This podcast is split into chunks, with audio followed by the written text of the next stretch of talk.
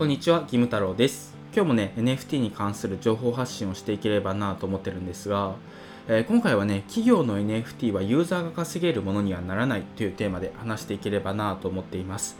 え、っと、まあ、今年からですね、日本企業が NFT を発行しようとしてるんですよ。発行してるんですよ。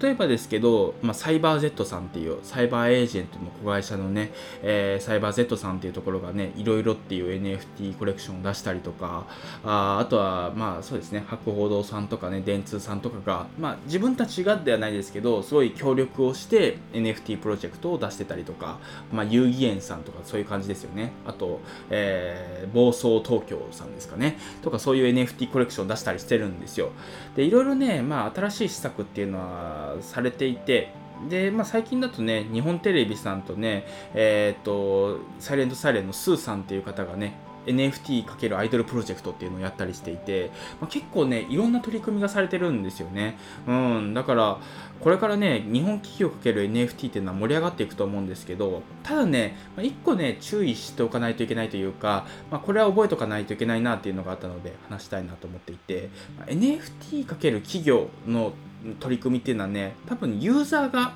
転売をして稼げるようなプロジェクトにはならないような気がするんですよね。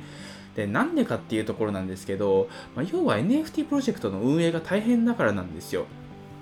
で仮にですけど企業が、まあ、NFT を使って、まあ、転売で稼げますよみたいな、まあ、NFT を出したとするじゃないですかそうしたらね、まあ、フロアプライスとかがすごく下がったりした時とかリスト率がめちゃくちゃ上がった時とかにね、まあ逐一説明をしないといけなくなると思うんですよね。まあ、要は株主総会みたいなものをもう一個やらないといけなくなるわけですよ。まあ、これがね、めちゃくちゃ大変だと思うんですよね。やっぱりね、NFT の運営で、まあ、NFT の価格を維持しつつ、プロジェクトを進めていくって、まあ、すごい骨の折れる作業というか、うん、無理にね、企業がやることではないのかなっていう感じがしてるんですよね。でそれでも企業が NFT に挑戦するっていうのは、えっとまあ、NFT の持つね別の特性、まあ、ユーザーが転売をして稼げるっていうところとは別の特性のところで、まあ、NFT の魅力を感じてるからなんですよね、まあ、要は NFT をマーケティングツールとかあとはファンを作るファン形成ツールとして NFT に注目してるからなんですよ。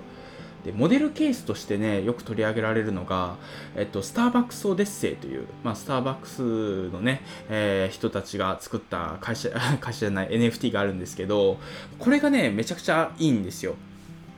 でどういうものかっていうと、まあ、スターバックスオデッセイっていうサービスがあってそこでねゲームとかねクイズとかタスクをこなすんですよ。で、ある程度そのクイズとかに、えー、クイズとかをやると、まあ、スタンプみたいな NFT がもらえるんですよね。なんかスタンプカードのスタンプみたいな NFT がもらえて、それを何個か集めると、まあ限定のグッズとかと交換できるっていう NFT があって、これがね、多分モデルケース、企業の NFT のモデルケースになる気がしてるんですよね。で、ポイントはいくつかあって、えっと、発行枚数に確か上限がないんですよ。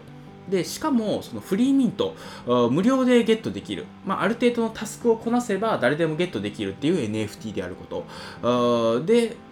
これがね、この2つですね。この2つっていうのが結構大きいポイントかなっていうふうに思っていて、やっぱりね、発行制限がなくって、で、まあ、NFT っていうのが誰でもゲットできる、タスクをこなせば誰でもゲットできるっていうのがね、えー、あると、やっぱりね、価格がね、あんまり二次流通で取引されないんですよね。うん、だから誰でもゲットできるから二次流通で無理に買う必要がなくなるわけですよ。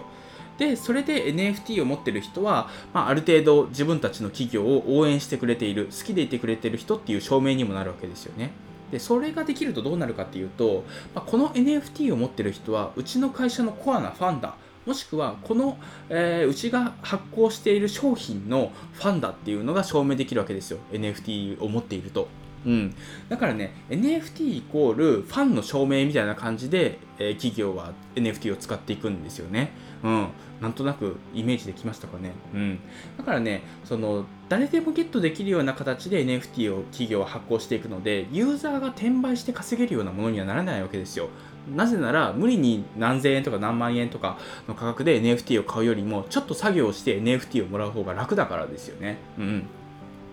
まあ、時々ですけど、そのスターバックスオデッセイも、まあ、あの NFT、スターバックスオデッセイの NFT を持ってる人限定で買える NFT をね、あの発売したりとかもしてますけど、まあ、それぐらいの感じで NFT は売ってくんじゃないかなっていう気がしています。だからね、あの企業の NFT っていうのが、まあ、転売や、えー、NFT 投資家にとってものすごく魅力的なものであるかっていうとそうではないのかなっていう感じがしています。だからねそのもちろんね、まあ、NFT を持ってると貴重な体験その企業がね、あのー、まあ、発行する NFT とか、まあ、商品とかを買えるとかそういう権利は得られるかもしれないし、うん、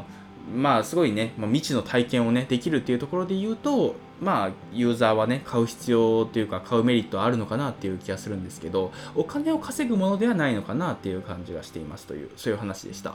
というわけで今回は以上なんですが今回はね企業の NFT はユーザーが稼げるものにはならないっていうテーマで話してきました。